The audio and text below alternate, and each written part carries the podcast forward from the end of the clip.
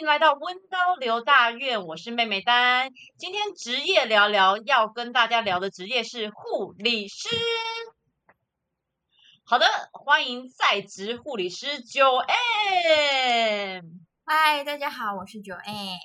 今天很开心来到 丹的 Podcast，可以来分享一点。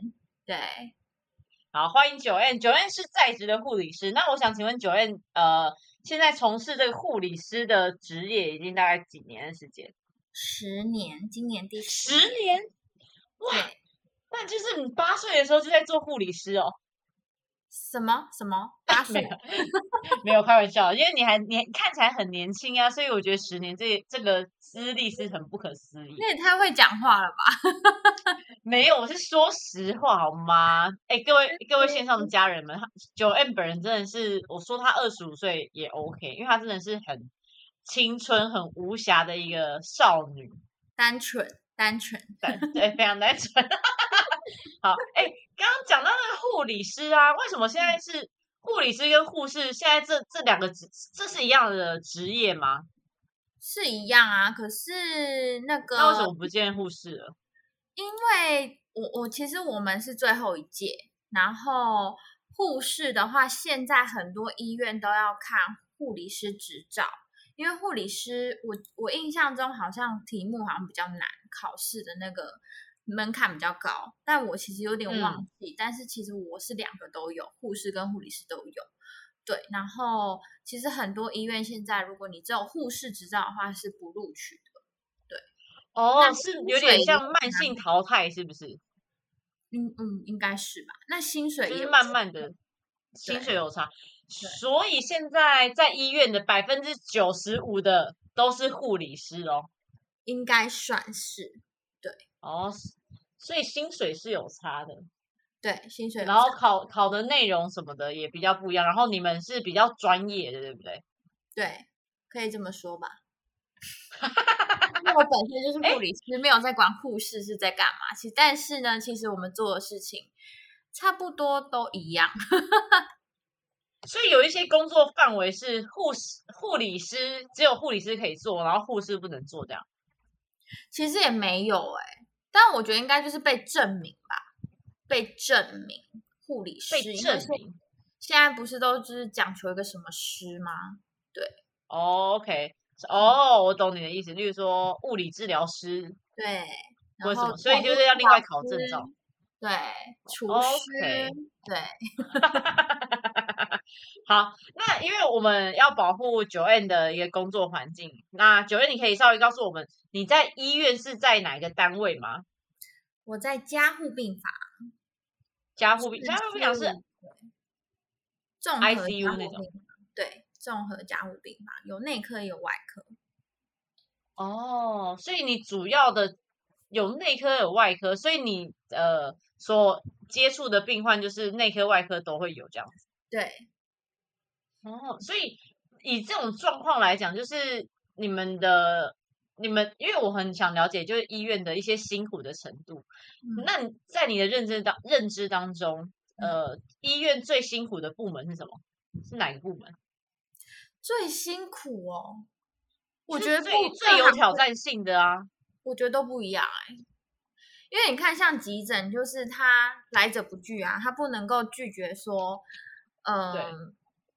病人不要来，或是你来了，然后叫你回家，不可能。对对对，就是他尽管手上已经有二十个病人，再来十个他还是要接，所以我觉得急诊是我觉得我没有办法 handle 的。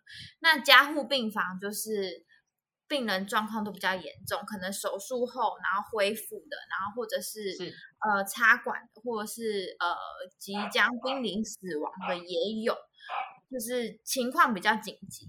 那病房呢，就是。五花八门，什么都要管，从电视坏掉也要管，马桶坏掉也要管，然后呃，冷气不冷也要管，然后电梯坏掉也要管，然后饭不好吃也要管，什么都要管，家属也要管，就是觉得很比较杂啦，很杂，对，所以而且一个人又要照顾白班可能十个，然后小夜可能十五个，大夜一个人要照顾二十个到二十五个，不不一定。就是看那个互病比，所以我就觉得，我是觉得辛苦的点是不一样的。但是都很辛苦，对、啊，都都很辛苦。哎，那你你在呃，你这个资历有十年，所以就是说你护护校应该是护校吗？或是医学院毕业之后你就进去了，去进去工作了是吗？呃，我是五专接二技，然后就出去工作这样子，然后是我实习的最后一站，然后就觉得哇，这个单位嗯很还不错，也蛮熟悉的，然后离我家又骑车很快，对，所以就想说好像就待下来。殊不知我是一个专情的女子，就是一旦爱上了就会 就等一下那你那你有离你家近吗？你没有，我以前还我以前还没有结婚之前骑车只要二哦，他现在他现在结婚了，各位观众，他已经结婚了，所以搬到比较车要45远的地方，好好久。也是很久哎、哎，那你当初怎么会想要走这个职业呢？为什么想要当护理师？嗯，其实是因为我姐姐，就是我表姐，她本身也是护理师，然后刚好那时候有一个机会，然后我哥就笑我说我功课很不好，因为我其实本来是想要去念大安高工的制图课，我就想要去当嗯设计师，本来，然后对后来我哥就说你那个，因为我其实考高中的时候我没有考得很好，就是我高中没有办法考念很好的学校。然后我本来想去念大安高工嘛，然后后来就被我哥笑你数理又不好，然后空间感也不好，你去念就是完了完了就不行这样。然后可是练医医学也很难啊，医学就是背而已啊，是吗？嗯，我觉得他们会，我觉得你们脑袋很清楚欸，因为你知道，就是我们在外面工作一工作一整天，脑袋总是会有不清楚的状况。但是如果你对啊，那种不清楚的状况啊，如果你们又要处理一些生命危急的事情，那怎么办？那个压力很大哎、算数学或是空间感那个比较少，是要算点滴的剂量没有错，但是就是加减乘除交叉相乘而已，就是不用什么。它是哦，它是有个公式这样子。对，就是比较简单，我觉得还蛮可以 handle 的，所以就因为这样，然后去读了护校，对，然后也觉得哎蛮喜欢的，然后以前在学校数学都是中后吧，然后去了护校之后，哎数学反而变第一名，每次都考一百这样，真假的？对啊这很简单啊。哎，然后那我再问一个问题哦，因为你原本是读二技在接五专嘛，然后你就是没有五专接二技，五专哦，对，五专接，所以你就马上就是直接是呃读这个相关的工相关的业那个相关的学系，对不对？就是护理系啊，那护理系有没有什么课程是你觉得很难跨过的？生物统解计，剖啊，或什么的？生物统计。生物统计，天呐，这个这个好，这个这个这是上什么样的课程啊？就是统计学。可是，就是我觉得，如果你只是在一般的临床工作的话，根本用不到。对。但是如果说你要走比较专精，就是可能呃行政类，或者是你是当研究助理，要嗯帮老师或是教授跑一些 data，或者是呃做研究才会使用到的一些统计学。可是如果你只是单纯的在医院里面照顾病人，其实根本用不不到。不需要。对，所以通你们不是要上一些解剖学啊，跟一些大体老师合作什么，那些你都不害怕哦？不会欸、真的哦？蛮好。嗯，那如果解剖呃要，我不知道你们要不要缝针啊？你们会需要呃练习怎么缝吗？还是不用不用不用，这个。但是印哦象蛮深刻，就是一定要去看那个大体老师，然后看他们的心脏啊，然后呃器官啊，然后就是抽烟的肺长什么样子，癌症的器官长什么样子。对？哦，所以还是有，还是要面对这个这个课题就对了。对，了解。哎，那我再问一个问题哦，那你现在工作十年啊，你有没有什么呃非常让你印象深刻的工作体验？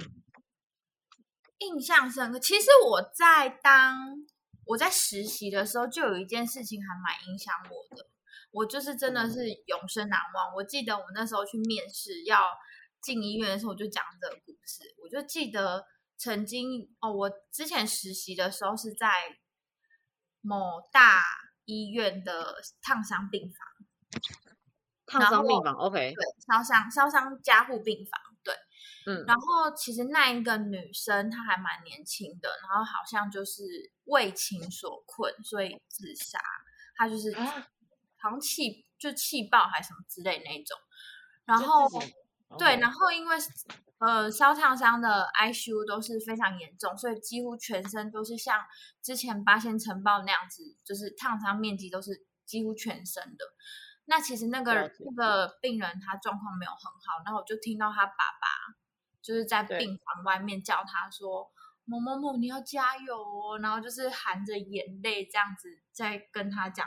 然后我那时候还不懂得人情世故的时候，我就觉得天哪！然后我在旁边收线，我都快哭了。然后就是在旁边装忙这样。然后我觉得这是一个在我还没进入职场之前印象很深刻的一件事情。对，那这那这个呃女子之后有顺利的康复吗？没有啊，后来就过世了，因为太严重。真的？对，哇，哎，那这个你们每天都会遇到，其实人生中还蛮。很多人的人生中最后一个可能见到的人，可能就是你们。那你们其实，所以你们对于这种心态调试，你们都会怎么调？还是看久了就习惯了？其实我也是不会习惯，就是还是会有感情，就是会觉，就是可能我照顾他很久，然后他原本好好的，然后突然间，哎，你明天来没有看到他的，因为在加护病房。没有看到病人就是两件事，就是三件事：一就是死亡，第二就是上病房，第三就是可能会就是出院。可是出院这件事情比较不可能。对，所以比较多就是上去，不然就是下去。下去就是去 那个往生室，上去就是去病房。可是你其实心里会很清楚，说他可能前一天状况没有很好，隔天来没看到的时候，你就觉得大概有个他怎么不见了？对，对啊，哇，那你们每天的哇，那我忽然觉得那个医护人员其实，在情绪。上也是比较容易会累积一些比较不好的悲伤的情绪，哎，嗯，其实你们情绪压力也挺大的。我个人是还好，但是就是我觉得那个压力是来自于你在上班的时候一堆事情追着你跑，然后医生又很比较急，会不会又很八十七分的颠倒，你就会觉得很烦，然后就想翻他白眼。然后比如说。有医生就一直追着你说：“哎，你那个药给了没？你那个药给了没？”然后我就心里想说：“我只有两只手，我有两个病人，不止你的病人要用。”然后我就会说：“还没。”他就会说：“哦，那你记得赶快给哦。”然后就走了。然后大概不到五分钟又过来说：“哎，你那药给了没？”我就觉得啊，真的是，不然你还给好不好？我真的是不能出，就是讲脏话，不然我真的是觉得会让人家觉得他很烦。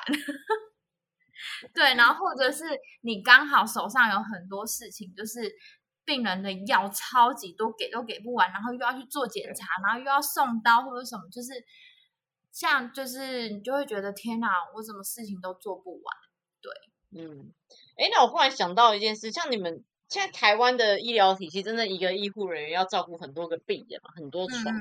那其实，在这么高压的或是一整天很劳力的工作之下，会不会就是真的有那种不小心犯错的机会，然后可能就影响了呃病人的健康啊？会不会有这种可能发生？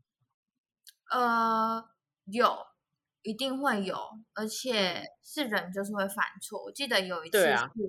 我们刚好是我们自己同事的家人开刀，那大家都知道开刀一定啊，他好像是开心脏的刀，对，心脏的大刀。然后因为开会到加护病房的，基本上应该都是全身麻醉，需要插管。那通常开心脏的刀，我们都是会呃让他休息一天。大刀的话，就是休息一天，隔天才会拔出气管内管。那通常退麻醉的时间大概半个小时到一个小时，所以刚。病人刚从手术房手术结束到加护病房的时候，是呃，可能还意识没有清醒，因为才刚麻醉，所以也不会有自主的呼吸。然后那时候就是呃，可能有新人吧，新人比较多或者样，其实没注意。那病人一推来，我们就直接接上呼吸器，然后可能也没有去检查，后来发现他呼吸器根本没有开，天所以哪！可能在缺氧当中。然后，因为其实我觉得天哪加护那你们哇，就很可怕。但是我觉得其实加护病房有个好处是，那个生命生理监视器，我们讲 monitor，就是会对是病人一来，我们就是一定是先斗上那些东西，去先看病人稳不稳定。然后我们就想说，天哪，他的血氧怎么一直掉？就是血液氧气浓度怎么一直掉都上不来？然后就是赶快检查才发现 呼吸器没开，还好是傻眼呢。还好赶快发现，然后病人也没怎样，这真的是，就是我们护理长非常的生气，对。然后我还记得这个责任是会谁担啊？这个责任哦，对啊，如果真的不小心我们的疏失，然后发生意外，那是是不是所有人就会有必须要扛那个责任呢？对啊，所有人都要扛，护理师要扛，医生要扛，那你的同事知道吗？医生一定觉得很衰，我同事不知道，你同事不知道，OK？哇应该是不知道，那同事还跟你一样在同一个单位吗？没有没有，他离职了。哦，他哦，他离职，哎，我哎，对耶，那我忽然想到，那当护理人员离职之后，都是去做什么？就可能换别的工、别的行业，是不是？呃，其实护理人员离职之后有很多路可以走、欸，其实像如果你有护理师执照的话，其实好像听说在如果你当空姐的话，会特别的有优势。加分这样子。对，然后还有你可以去医美啊，然后还有哦一些、比如说安养中心，然后或是呃 part time 的那种，那叫什么？照顾员吗？呃，就是有点特别护士，就是可能有钱人的那个，我讲难听一点，高级佣人。哎，对我好像有听过这个，这个真的，我好像有身边有护士的朋友也有兼职，我猜应该是兼职啊，就兼职做这个。其实那个薪水还蛮高的啊，一个小时什么是不是一天还就好几千，还一万，还是多少？对啊，对啊，其实那个也不错，但是我个人就会觉得说，有钱人的钱就是比较难赚啊。如果没事就没事，有事的话，嗯，哎，真的哎，对啊。这是真的哎。OK，然后那你工作啊？你嗯说我说你刚才讲到那个，我就想到，嗯以前我刚独立就是新人的时候，我就想到一件事情。我记得那时候好像有个病人有一些医疗纠纷这样，然后对对方的背景好像也是蛮硬的。然后我那时候是小小的护理师，然后其实就是一个消化的用药，我嗯，医嘱是开半支，然后我打一支，对，但是其哦实，但是其实我严格来讲，其实是不会怎么样，对，其实是不会怎么样，就是也还好，对。然后那时候我就非常非常紧张的跑去找值班医生说：“医生怎么办？我我我我给错药了，半支给成一支这样。”然后医生就说：“你自己负责啊，而且这个病人又怎么样怎么样的。”然后我就想说，完了，我真的超紧张，我紧张了三天都不敢睡，都不敢睡觉，然后就哇觉得生怕会发生什么事情，就觉得哦还好没事，因为你知道现在过来了，想起这件事情就会觉得自己非常的蠢，对对啊，是很，这也很紧张哎，谁知道？对所以你们上班八个小时吗？一天？对啊，我们上班八个小时，然后都是战战兢兢的，然后都不能出任何一点错哎。不能啊！而且你知道我们以前的学姐多可怕？我们我觉得现在的小孩真的很幸福。以前我们那一批来的时候，呃，我们的学姐就是骂我们说：“哦，你们是行动的血滴子，你们不要碰我的病人。”哇然后我不然就是说，就直接大骂说：“你是白痴吗？”这样。然后或者是像我，我记得我刚去，然后我有个东西我不会做，然对后他就直接把我叫到呃可能护理站，然后大声非常大声的嚷嚷，然后大概有多远的距离啊？可能你家客厅到厕所的距就蛮远的距离，然后大声嚷说：“哎，九 N 说他不会做什么啦，然后就叫大家来叫我。职场霸凌也很严重哎。对，然后还有就是，比如说他可能讨厌某一个学妹，然后他就会殴的大家说：“你们谁都不准不准去帮他，你们谁帮他我就不理谁。”然后我就觉得傻眼呢。对啊，所以我觉得就是，我觉得我自己有这样切身的感受，觉得那个感受是非常不舒服，所以我就会觉得尽量提醒我自己不要去犯下这样的错误。是啊。就是职场霸凌，没错，真的哦。哎，那那之前，嗯，因为我因为我之前也知道你有帮忙那个新冠肺炎的一些病患嘛，因为你们 ICU 忽然变成一个新冠肺炎的，呃，一个这是它什么隔离站吗？加护病房还是一 OK 新是专门新冠肺炎对对的加护病房。对，那那时候你们你应该是挺紧张的吧？挺害怕的，就是。我觉得一来是，呃，对疾病的想象，因为可能台湾一年多来都是非常处于非常 peace 的状况，对啊，没错。然后突然间说爆发一天几百例、几百例这样，然后你就会联想到国外的状况，然后也会想到之前，呃，因为读 SARS 的时候我才国中，那其实那时候我们家也是住在万华，所以我印象非常深刻，那些护理人员怎么样。就是那个新闻媒体都会拍他们在那个玻璃上面写字，说放我回家什么之类那种。天哪，是那种画面。然后我觉得那个东西就是会在我的脑海、我们的脑海里说，完了，那这样子会不会封院啊？我们会不会不能回家啊什么的？对，然后所以其实，在还没有开始之前，我们都非常的害怕，也觉得，我觉得对于护理人员来讲，还有一一件事情是你没有时间害怕。当病人就是这样子到你面前的时候，你已经没有时间去害怕说你现在要犹豫或什么，你只能做，对你只能去抢救每一个生命，对，所以我们那时候时间非常的紧迫，就是呃，就是。政府可能下令了什么决策，这样，然后我们就要马上动工，马上修改我们现在的环境状态，然后我们每一个人都赶快逼迫去打疫苗，你不打疫苗就是调到别的单位等等的。然后，哎，你那时候打疫苗也很感人哎，因为九月是原本是预计要有怀孕的准备，对不对？嗯嗯，想要，但想要就是有点备孕的状态，但是因为也是因为工作的关系，也必须要。是一定要打疫苗，是不是？对，一定要打疫苗，也是保护护理人员。对，所以这样子可以继续备孕吗？它会有什么大大的影响吗？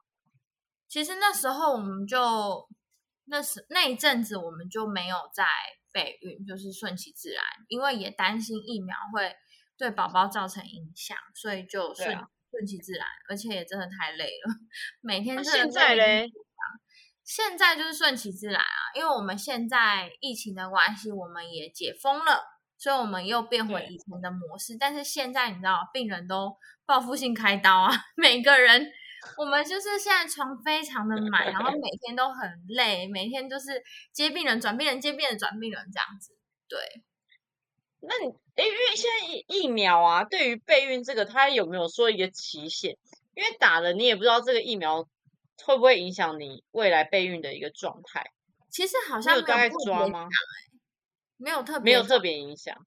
对，因为因为好像只有说你打的状一个月之内，就是不要有怀孕。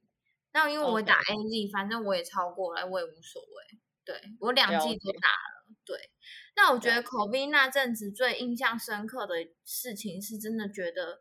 病人都好可怜哦，就是他们没有家人在旁边，然后你去看到他们，因为他们可能都是呼吸衰竭，就是呼呼吸非常的喘，然后对，我们上一秒他们还在那边划手机，他们根本没有感觉，可是下一秒他就意识不清了，对，然后就要紧急插管什么，然后因为我们是加护病房，所以都会上去楼上病房去接非常严重的病人下来。然后你就会觉得硬生生看到很多都是没有灵魂的病人在那边呼吸，对，然后他们也不能见到家属，那可能他们最后撑不过了。然后，因为其实台湾比较倡导 DNR 这件事情，因为有时候可能就是无效医疗。那因为这次的肺炎的死亡率其实年纪都比较偏大，所以其实很多人的想法就是好，那就顺顺的。所以其实为什么台湾死亡率比较高，也有这样的原因。这样对，那所以。也也觉得很难受的是，他们在最后一层的时候，可能没有办法见到他们的家人，然后只能用视讯的方式，然后去讲出自己自己心里面的那个话。那其实我们护理师每个人都是戴那个防毒面罩嘛，然后我们在那个那个防毒面罩里面，就真的是也哭哎，就是跟家属一起哭，就觉得哦好难受哦。然后就是这样听他们对话，你就会觉得哇，生命真的是。也很脆弱哎，对，然后因为他们住院的时候东西都带超多，就好像是要去饭店度假那种感觉，就是衣服带很多件，然后拖鞋啊，然后钱包啊，然后行囊啊什么的。可是，嗯，他们没有想到的是，他们走不出，对他们走不出去，他们用不到，对，然后就觉得这是我还蛮印象深刻的，嗯。哎，其我忘了，我之前有没有跟你讲过？就是我干，就是我亲戚，他真的也是中了 COVID nineteen，嗯，然后他现在也还没出院，他还没出院，他还没出院，他反正就是也是年纪大吧，可能有六十五岁，然后他他他的案例还蛮红的，他是他的工作是在龙山市做那个清洁人员，然后反正就是因为确诊，然后医院嘛，然后他也是有也有。在 ICU 里面就是抢救，然后负压隔离病房这样。那之后他回来之后，呃，他还没有出院，他现在变成普通病病房。但是因为他可能其他的肾啊等等可能是有衰竭的状态，对，他到现在都还是只能吃，就只能用鼻胃管，就是流质的食物这样。对，所以这种状况就是真的是也是很辛苦，你们都会要帮助我们这些家属们照顾我们的家人，因为我觉得。我觉得你们的辛苦是我真的觉得是，我觉得堪称可能史上是最伟大的工作，可能就是你们护理师跟医师，因为我觉得压力实在太大了，而且有时候你们还会还会遇到一些医疗纠纷，可能家属不谅解为什么你这么你们这么做或者什么，对对，可能他们真的愿意签下任何的同意书，可是反过头来还会说，可是你不给我建议啊什么什么，就还是会吵，对，所以。